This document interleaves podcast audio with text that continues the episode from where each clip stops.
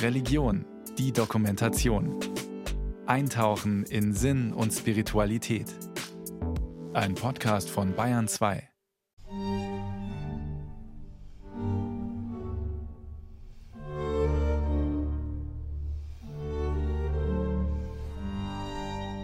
Der Sommer gleicht einer Landschaft, in die man fast unmerklich gelangt. Ohne dass er sich lautstark angekündigt hätte, ist der Sommer da.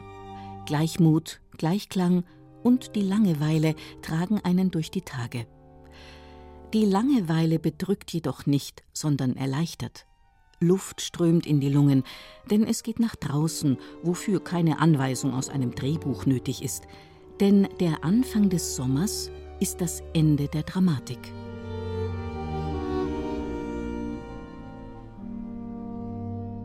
Geschenke kaufen, sich von Ostern und dem Sturm des Heiligen Geistes mitreißen lassen?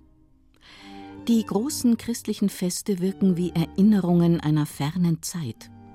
Auch die Theologen haben Pause, denn eine offizielle Theologie des Sommers gibt es nicht. Trotzdem steckt im Sommer eine Kraft, die sich als spirituell charakterisieren lässt. Da ist eine endlos wirkende Reizarmut. Licht ist, was zählt. Zahlen muss dafür niemand. Und das Finstere hat Ferien.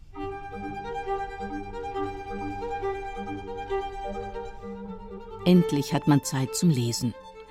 Das ist eine der beliebtesten Beschäftigungen auf Reisen, sagt eine aktuelle Studie. Mehr als 80 Prozent der Deutschen lesen im Urlaub. Die Mehrheit davon Bücher. Es gibt diese Sommersehnsucht, also Sommeranthologien und dann gibt es natürlich die Verlage marketingtechnisch haben das ja auch schon lange, lange rausgefunden, dass das funktioniert. Die Sommerkrimis, das ist ja beispielsweise ein Genre, das unglaublich gut funktioniert. Gerade so Krimis, die in der Bretagne spielen. Also so Regionalkrimis, die am Meer spielen. Christoph Schröder ist ein Sommerspezialist. Nur ist er kein Eisverkäufer, Bademeister oder Surfbrettverleiher. Er ist Literaturkritiker und etwa für die Süddeutsche Zeitung und die Wochenzeitung Die Zeit tätig.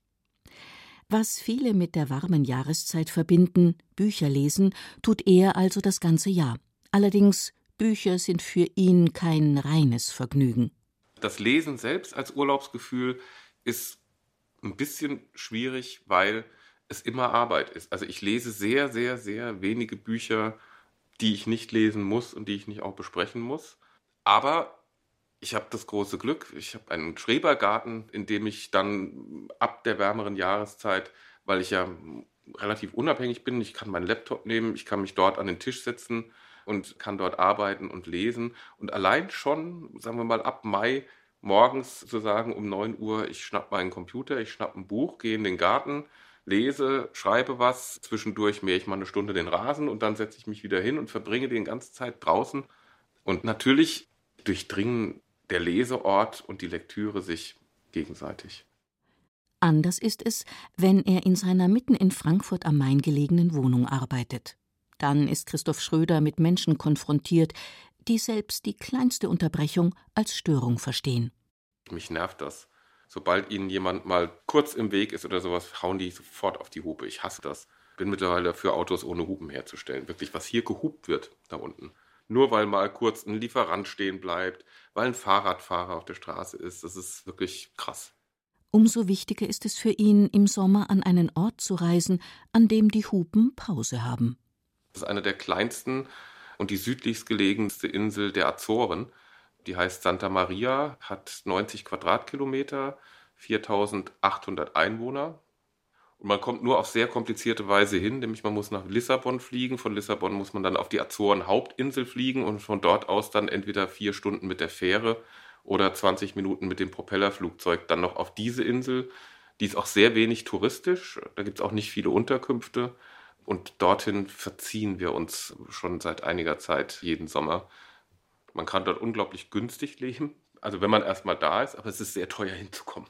Das gleicht sich dann so wieder aus. Aber wenn man erstmal da ist, ist man länger da, aber man ist sofort vollkommen aus der Welt.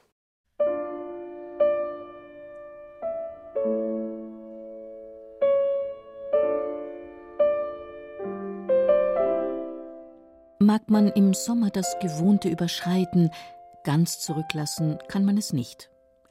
Laut einer Statistik arbeitet mehr als die Hälfte der Deutschen auch im Urlaub, bleibt erreichbar. Ich habe immer alles dabei und ich arbeite auch im Sommer. Das hat sich auch so eingespielt, dass ich morgens immer eine Stunde Zeit habe, Mails zu lesen, zu arbeiten und danach gehe ich zu den anderen an den Strand oder sonst wohin, wo die gerade sind. Aber ich kann nicht nicht arbeiten und das gefällt mir nicht sonderlich gut. Ich kann so richtig abschalten nicht mehr, weil ich halt denke, die Situation im Literaturbetrieb, in der Literaturkritik wird ja nicht eben gerade komfortabler. Und ich denke, wenn du dir eine zu lange Auszeit gönnst, bist du vielleicht auch irgendwann raus. Also dieser Druck ist schon da, aber natürlich ist es was anderes im Urlaub in entspannter Atmosphäre morgens eine Stunde zu arbeiten, vielleicht irgendwas aufzunehmen, irgendwas zu schreiben, wegzuschicken und dann den Computer zuzumachen. Ein Wort von Johann Baptist Metz ist mir ganz kostbar. Die kürzeste Definition von Religion Unterbrechung. Eckbert Ballhorn ist Professor für Altes Testament an der Technischen Universität Dortmund. Die religiöse Tradition, gerade die Bibel, kann auf jeden Fall etwas zu einer Spiritualität des Sommers beitragen, sagt er. Allerdings wirkt die Heilige Schrift auf den ersten Blick für das Thema Urlaub wenig inspirierend. Denn sie ist voller Dramatik und Handlungen, sagt der katholische Theologe. Dafür aber ist in der Bibel, etwa in den Psalmen, häufig von der Sehnsucht nach Ruhe die Rede. Herr, wie viele sind meine Bedränger, und viele stehen gegen mich auf, und viele sagen, der findet keine Hilfe bei Gott.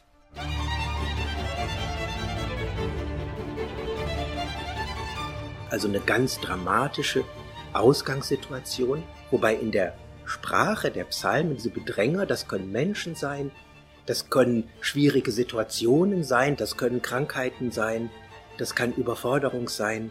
Und das ist der Ausgangspunkt des Psalms. Und dann spricht diese betende Stimme, Du aber, Herr, bist ein Schild für mich, du erhebst mein Haupt. Und es geht weiter, ich habe zum Herrn gerufen, und dann kommt dieser wunderbare Satz, ich legte mich nieder und schlief. Und dieser Kontrast, die vielen stehen gegen mich auf, also ich bin auf meiner Ebene und die aufstehen, die treten um mich herum, das kann man sich ganz bildlich vor Augen stellen. Und dann heißt es aber, du Herr erhebst mein Haupt, also Gott macht mich stark und richtet mich auf. Und wenn ich dann in dieser Selbstperspektive aufgerichtet bin, dann kann ich mich sogar wieder hinlegen. Ich legte mich hin und schlief, und ich erwachte, ja, der Herr stützt mich. Solch eine Ruhe ist kein Normalzustand und deshalb kostbar, sagt Eckbert Ballhorn. Denn die Ruhe lässt sich nicht herbeibefehlen oder erarbeiten. Stattdessen schenkt sie sich oft erst am Ende eines Weges. Was für alle tröstlich ist, die eingangs der Ferienzeit keine Erholung spüren. Wie lange es dauert, aus dieser Unruhesituation und Bedrohungssituation auch in so eine geschenkte Ruhe hineinzukommen, das dauert ja nicht so schnell, wie man das liest. Das kann ja Tage, Monate, vielleicht Jahre dauern. Und aber ein Aspekt, der auch noch zum Urlaub rübergeht, die Bibel ist sehr körperlich und die spricht in Körpersprache. Und Urlaub ist ja, glaube ich, auch nochmal besonders eine Zeit, auch als verkörperlichter Mensch sich zu empfinden, zu genießen, zu gehen, gut zu schlafen, Landschaft zu erleben und sein eigenes körperliches Dasein auch ein Stück zu pflegen. Ich brauche Orte, von denen ich weiß, dorthin kann ich mich zurückziehen. Und allein schon das Wissen darum, dass es diese Orte gibt, gibt mir schon ein Entspannungsgefühl. Und das Schöne ist, dass das Dortsein an diesen Orten und die Erwartungen eigentlich immer in Deckung zu bringen sind. Und ich gewöhne mich sehr schwierig an neue Orte. Ganz, ganz schwierig. Da brauche ich immer erst ein paar Tage, bis ich orientiert bin. Und deswegen ist es extrem wichtig, Orte zu haben, von denen ich weiß, ich komme an und es passiert mit mir genau das, was ich gerne möchte, nämlich entspanne mich. Und ich merke das auch körperlich. Rücken, Brustmuskulatur und so weiter, die sonst oft schmerzhaft verspannt ist. Ich merke sofort, wenn ich dort bin, hört das auf. Um diesen Zustand zu erreichen, gilt es dem Tempozwang zu entkommen. Christoph Schröder reist dazu immer wieder einmal für einige Tage in den Schwarzwald. Der Ort heißt St. Ulrich. Geiersnest ist ungefähr 15 Kilometer hinter Freiburg. Ist aber ein Seitental, wo man reinfährt, das eine Stichstraße ist. Das heißt, es ist keine Durchfahrtsstraße, sondern man fährt dann den Berg hoch und dann ist die Straße zu Ende. Dann geht es dann irgendwann zum Schau ins Land rüber. Aber man kann nicht durchfahren, sondern wer dort fährt, ist dort, um dort zu sein. Wenn Literaturkritiker Christoph Schröder einen seiner Ruheorte erreicht hat, bricht er dann aber doch wieder auf. Allerdings einen Plan im Urlaub abzuarbeiten, gerade sowas wie so ein Sightseeing-Plan und so weiter. Das wäre für mich der größte, nicht Horror nicht, es wäre undenkbar, weil das Erlebnis ist ja auch sehr individuell zu definieren. Für mich ist es ein sehr großes Erlebnis, fünf Stunden den Ultental-Wanderweg in Südtirol zu laufen und an Häusern vorbeizukommen, an Höfen vorbeizukommen, dort vielleicht mal mit den Leuten, die dort vor der Tür stehen, kurz zu sprechen und dann kommt man an einem Gebäude vorbei, in dem um die Jahrhundertwende, also die vorletzte Jahrhundertwende, Kafka und Thomas Mann zu Gast waren und da steht ein Schild und solche Sachen. Das sind ja auch Erlebnisse.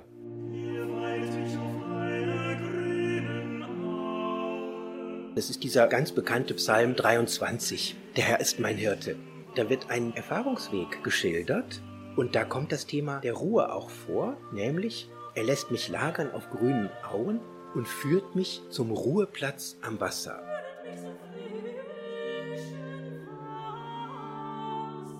Das Bild mag ich ganz gerne und streng genommen ist es gar nicht der Ruheplatz am Wasser, sondern es sind wörtlich gesehen die Wasser der Ruhe, wo man hingeführt wird.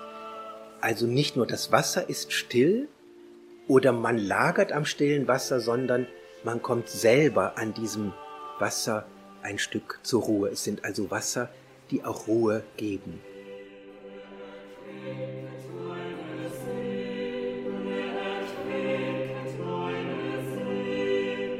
Meine Lebenskraft bringt er zurück. Das ist eine Formulierung, die mir ganz wichtig und kostbar ist.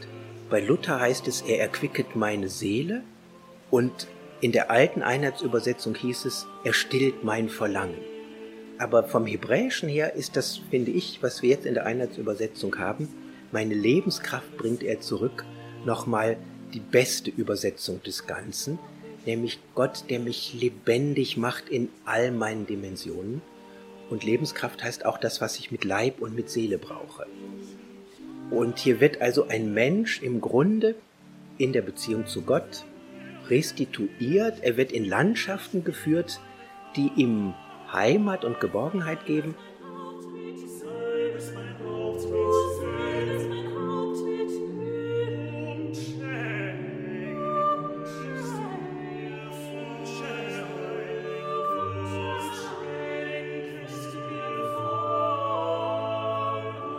aber er geht auch den Weg der Bewährung und am Ende kommt er bei Gott an und der Tisch ist reich gedeckt. Also auch hier ein körperliches Bild von Gastsein, von Genießen und von Überfluss. Mein Becher fließt über, heißt es.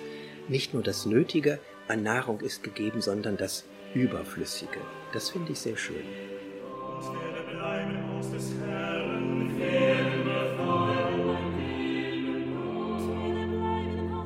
Überflüssig, das klingt oft negativ, in der Bibel aber positiv. Gemeint ist, was über das hinausgeht, was fürs bloße Überleben reicht. So erzählen die Evangelien, dass Jesus ein Hochzeitsfan gewesen sei. Er ließ sich oft einladen und fand sich nicht damit ab, wenn der Wein zur Neige ging. Der Sinn fürs Feiern ist der Bibel so wichtig, dass sie ihn sogar zur Regel macht. Es ist kein Zufall, dass der fundamentale Text der Bibel, der Anfangstext in Genesis 1, diesen Rhythmus zugrunde legt, nämlich sechs Tage Arbeit und der siebte Tag ist der Ruhetag. Und wichtig wäre mir auch die Übersetzung, denn wenn ich höre am siebten Tag, da ruhte Gott, dann habe ich ja sofort die Assoziation, das hat etwas mit müde sein zu tun, mit Ausruhen und so. Und das ist vom Hebräischen überhaupt nicht angedacht, sondern das hebräische Wort für ruhen heißt Shabbat, also das jüdische Wort Sabbat. Und das würde ich gar nicht mit ruhen übersetzen, sondern mit pausieren, mit unterbrechen. Und meine Übersetzung ist immer, und am siebten Tag hielt Gott inne. Und dann habe ich eine Idee, was dieser siebte Tag bedeutet. nämlich sechs Tage Arbeit, da ist das hebräische Wort Melacha, Maloche, körperliche Arbeit und am siebten Tag Schabbat, Unterbrechung. Und der Rhythmus heißt, wir sind einer Struktur von Erwerb unterworfen, das müssen wir machen, dem können wir uns nicht entziehen und das ist anstrengend und nicht immer nur erfüllend. Und am siebten Tag sind wir aber rausgenommen aus diesem Rhythmus der Zeit und die Idee ist also eine Musterunterbrechung. Gott macht uns das vor, um uns zu zeigen, wie wir leben können und dass das Lebensqualität gibt und dass das ein Stück Erlösung ist. Die Vollendung besteht im Nichtstun.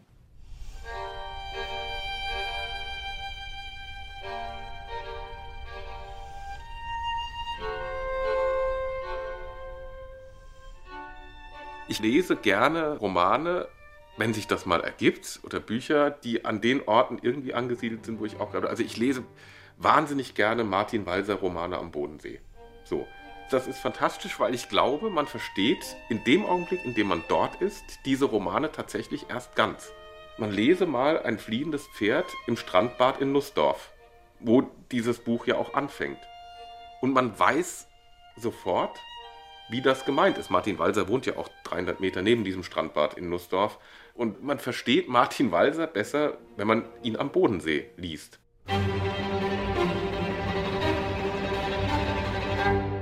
Der Wind tobt, Sturm. Einer der Hauptakteure in dem Walser Buch geht während eines Segelausflugs auf dem Bodensee über Bord, taucht in den Wellen unter.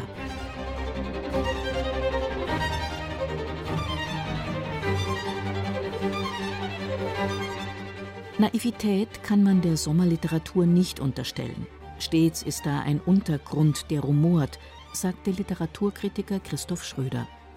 Anderes deutet sich an, bricht sich Bahn, lässt das Gewohnte brüchig werden. So kommt im fliehenden Pferd die Frage auf, ob das eigene Leben genug Luft zum Atmen lässt, ein Ausbruch möglich ist. Eine Spiritualität des Sommers jedenfalls wäre kraftlos, wenn sie nur das Milde, Sanfte und Schöne umkreisen würde. Wenn ich im Schwarzwald bin und sitze da im Garten und das Bächlein plätschert und die Vögel zwitschern und es ist grün und schön und ich habe ein Viertel Kaiserstuhlwein, dann brauche ich keine Literatur. Das ist schon ein erfüllender Augenblick, aber das reicht ja nicht. Das reicht uns ja als Menschen nicht. Also wir können ja nicht dauerhaft so existieren es ist ja vielleicht auch anmaßend zu sagen, wir. Also vielleicht gibt es das und das ist dann auch in Ordnung, aber mir reicht das dann auch nicht. Das sind Augenblickhaftigkeiten, die dann sehr, sehr, sehr gut sind.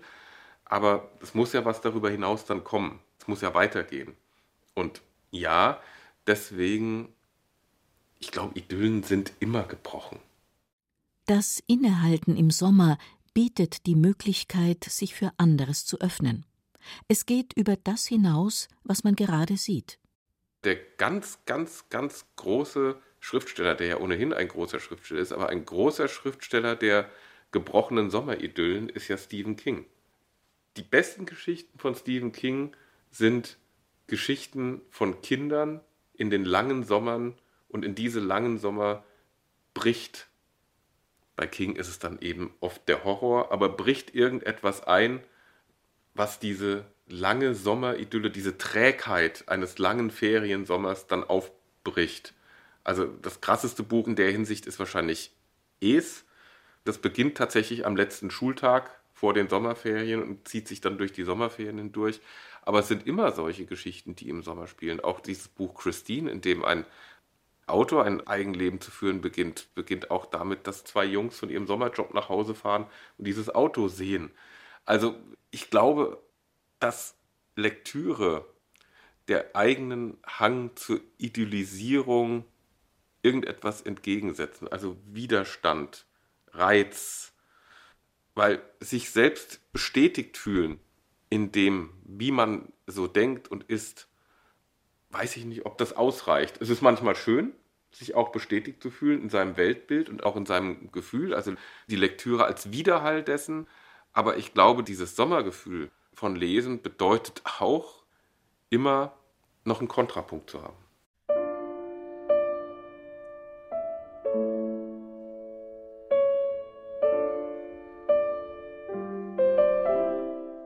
Ich bin leidenschaftlich gern am Meer. Und am allerliebsten gehe ich am Spülsaum entlang, wo das Wasser am Sand leckt und dann immer da, wo die Wellen dann hin und her gehen, da spaziere ich dann entlang und genieße dieses Wellenspiel und das Licht.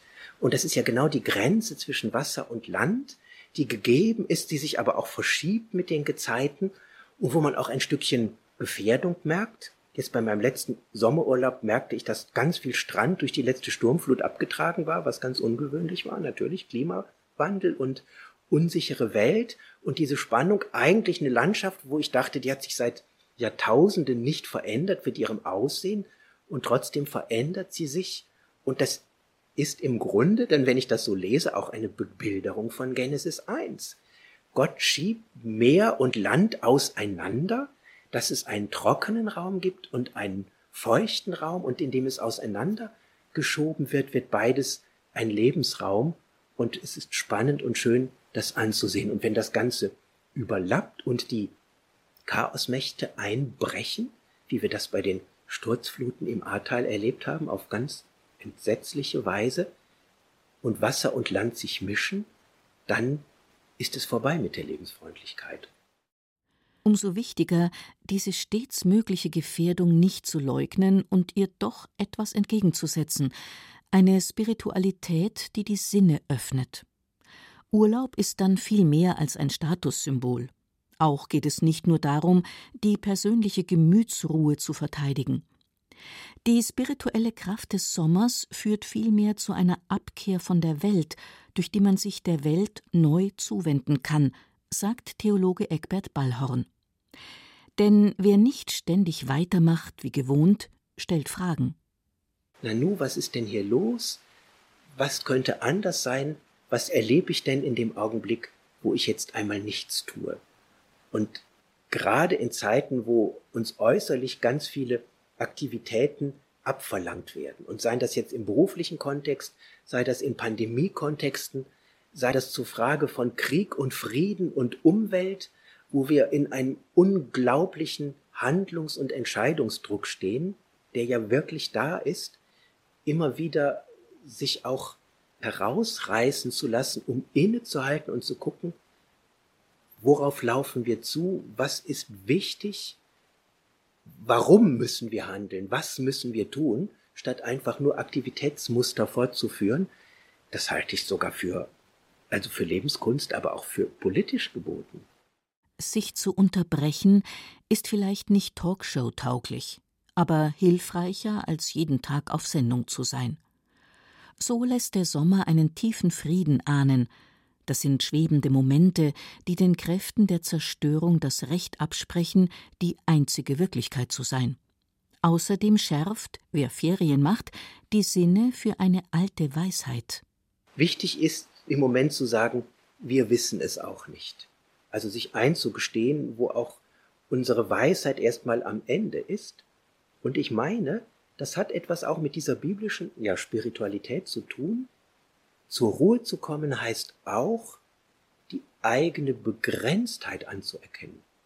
Die Begrenztheit der eigenen Fähigkeiten und der eigenen Macht und der eigenen Erkenntnis und zu sehen, dass man nur ein kleiner Teil von Welt ist und auf das Große schaut, das Annehmen von Begrenztheit, aber auch das Vertrauen, Gott ist da und es gibt einen tragenden Grund, den ich nicht immer sehe und erfahre, aber auf den ich vertraue und auf den ich hoffe, ich kann das alles nicht machen, was gemacht werden muss.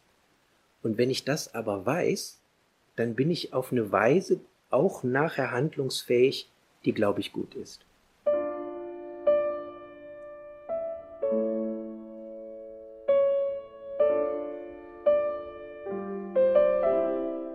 Wenn ich auf dieser Insel ankomme und dort in den Mietwagen steige, der vor dem winzigen Flughafen steht, eine mehr oder weniger Baracke mit einer drei Kilometer langen Landebahn, die die Amerikaner 1944 gebaut haben als Zwischenlandestopp für die Bomber, die dann nie militärisch genutzt wurde, weil als die Landebahn fertig war, war der Krieg vorbei. Also auf dieser Insel eine Landebahn, die länger ist als die am Frankfurter Flughafen, mit einem kleinen Hüttchen daneben, wo die Koffer rausgegeben werden. Und wenn ich dort ins Auto steige und die Küstenstraße runterfahre aufs Meer zu, weiß ich nicht mehr, ob es 2015, 2018 oder 2022 ist, weil es sich immer gleich bleibt. Das Wetter dort ist auch immer gleich. Immer. Es ist immer zwischen 22 und 25 Grad warm. Manchmal regnet es ein bisschen, manchmal scheint auch die Sonne und es regnet ein bisschen, aber es regnet auch nie länger als drei Minuten.